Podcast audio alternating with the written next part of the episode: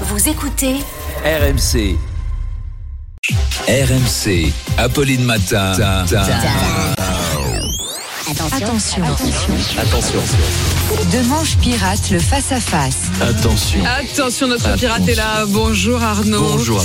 Vous piratez donc mon invité ce matin, qui est Marion Maréchal, la vice-présidente du parti Reconquête. Oui, alors Apolline, vous ne le saviez peut-être pas, les amis non plus, mais Marion Maréchal a un point commun avec Diams.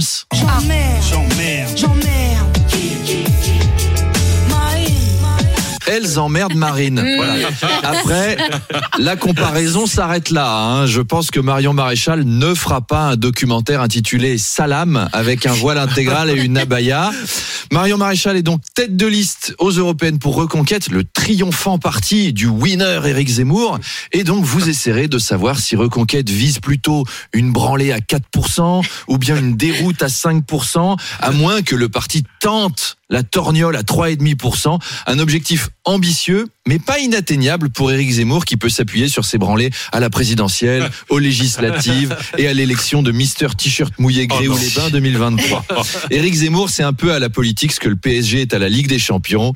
Une ambition qui se fracasse tentative après tentative sur les rochers du réel. C'est petit. Charles. Marion, Marion. Maréchal a proposé une alliance au Rassemblement National. C'est sympa, mais c'est un peu comme si moi je proposais une alliance à Beyoncé pour l'aider dans sa carrière, vous voyez. Il y, y en a un qui est plus gros que l'autre. Alors, où en sont les tractations? Parce que c'est un peu les feux de l'amour là quand même. Marine va-t-elle revenir vers sa nièce? Marion va-t-elle rassembler la famille? Et le beau Jordan? Va-t-il détourner le cœur de Marion et lui faire abandonner Eric? Réponse dans votre nouvelle série, Les Feux de la Flamme, à 8h30. Et rendez-vous donc à 8h30 pour le face-à-face.